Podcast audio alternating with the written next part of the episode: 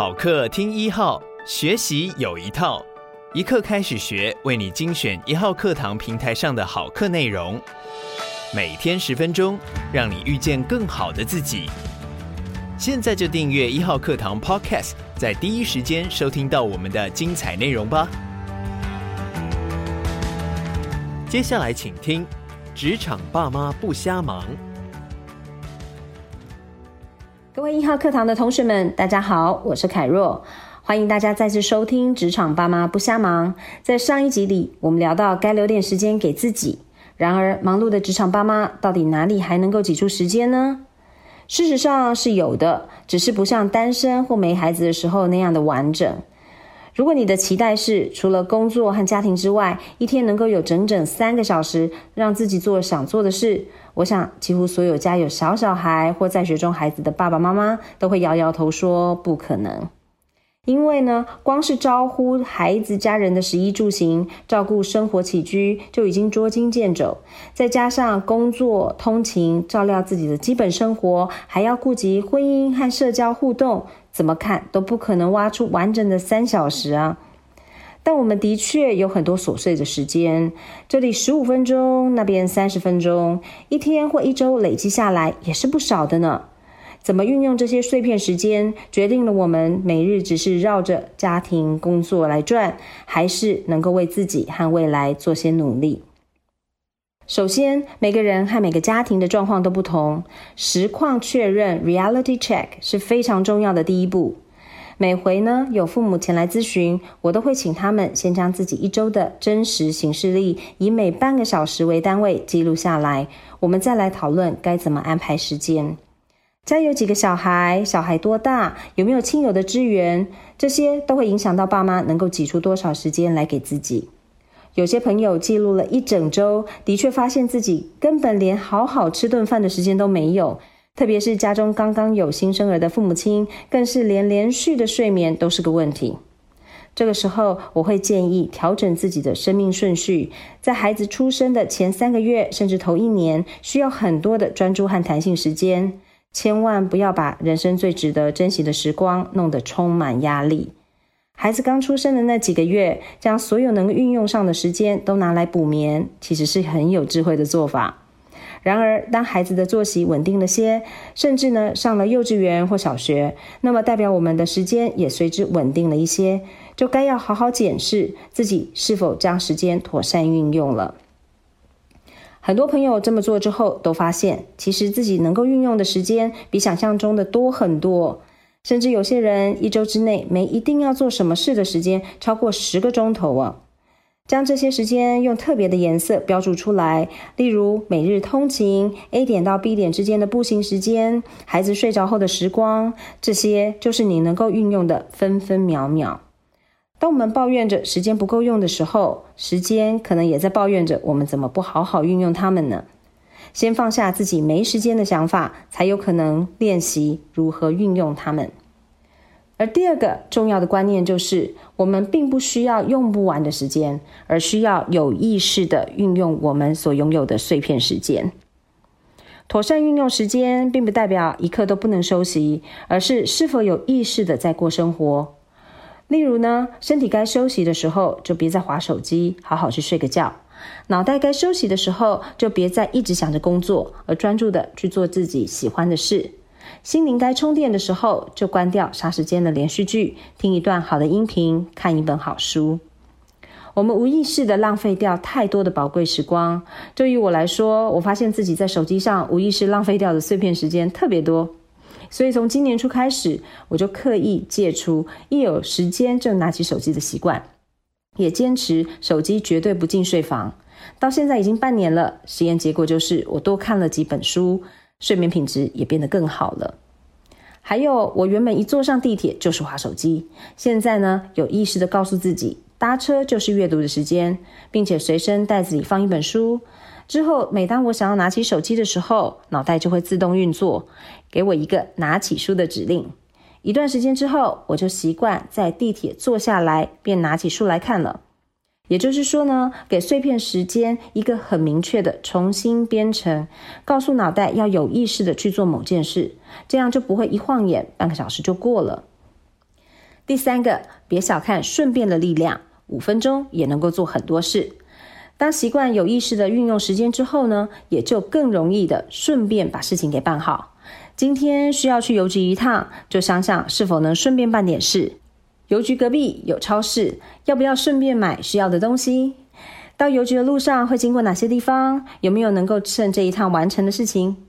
或者要走去洗衣机拿洗好的衣服，沿路就能够收拾一下杂物、玩具，甚至拿张除尘纸顺手擦擦。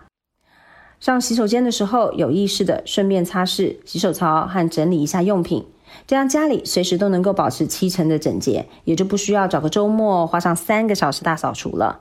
这些看起来都是很小的事情，但累积起来就让人觉得没时间处理，无形之间就给了我们很多的压力。所以呢，五分钟之内能顺手做起来的事情，绝对不要拖延，是快速将待办事项打勾勾的方法。也能够空出更多完整的时间来执行想做的事。最后就是运用番茄钟时间管理法，这个奇妙的名字来自于意大利文中的番茄，因为提出这个方法的 Francesco Cirillo 一开始用的就是长得像番茄的计时器。如果你时常会想要读本书或写篇文章，结果手机一有讯息来又想要看，看到桌面凌乱又想要收，最后一件事都没做完，那这个时间管理法呀，可能是你的好朋友。因为番茄钟时间管理法基本上就是用来运用三十分钟碎片时间的妙招。首先，你先给自己这段时间一个任务，例如我要搜寻网上绘图课程相关的资讯，接着设定一个二十五分钟的计时器。完全拒绝所有干扰，专心完成这二十五分钟，也就是一个番茄钟。然后做点别的事，或不做任何事，完全休息五分钟。如果这个任务需要超过二十五分钟的时间，那就再进行一次的番茄钟，一次最多不超过四次的番茄钟，也就是两个小时。接着呢，接一个长一点的休息。我很喜欢这个方法，因为实际运作之后，也觉得它非常实用。因为要完全专心半个小时甚至更长的时间，对身边有孩子的爸爸妈妈来说是非常困难的。二十五分钟算是还可以接受的长度。我自己非常喜欢画画，每次一进画室就会进入忘我的心流状态，最少画上两个小时。但是我发现中间如果有三四次的小休息，拿杯咖啡，与老师聊聊，上个洗手间，都会让我的绘画进行的更顺利。当让我分心的事情出现，例如手机的讯息通知，或者突然想到该打电话给谁，就告诉自己，这个番茄钟结束之后，我再来处理，就会让这二十五分钟能够完整完成一个小任务。在那休息的五分钟之内呢，也能够快速的把突然想到的事情完成。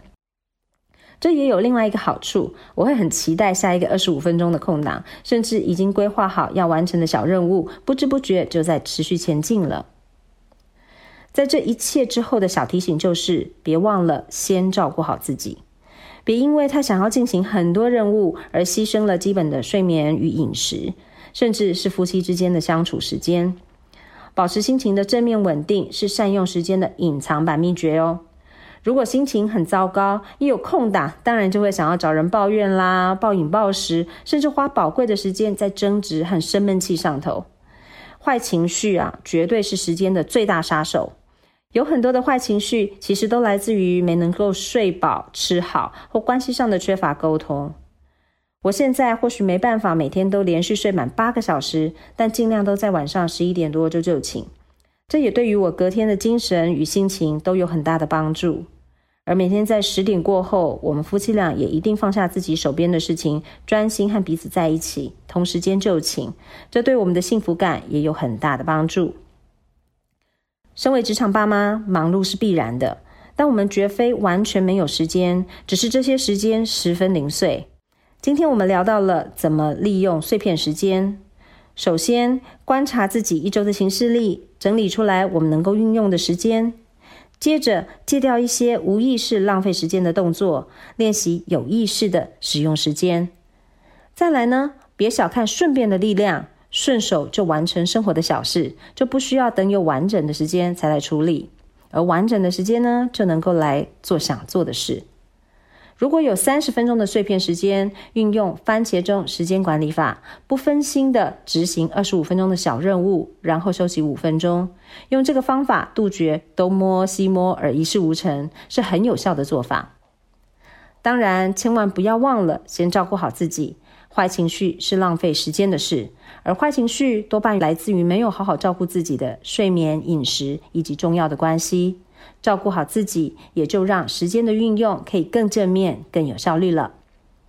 下一集的职场爸妈不瞎忙，我们将讨论职场爸妈非常重要的求生法宝，也就是一个让父母能够呼吸的家庭形式力。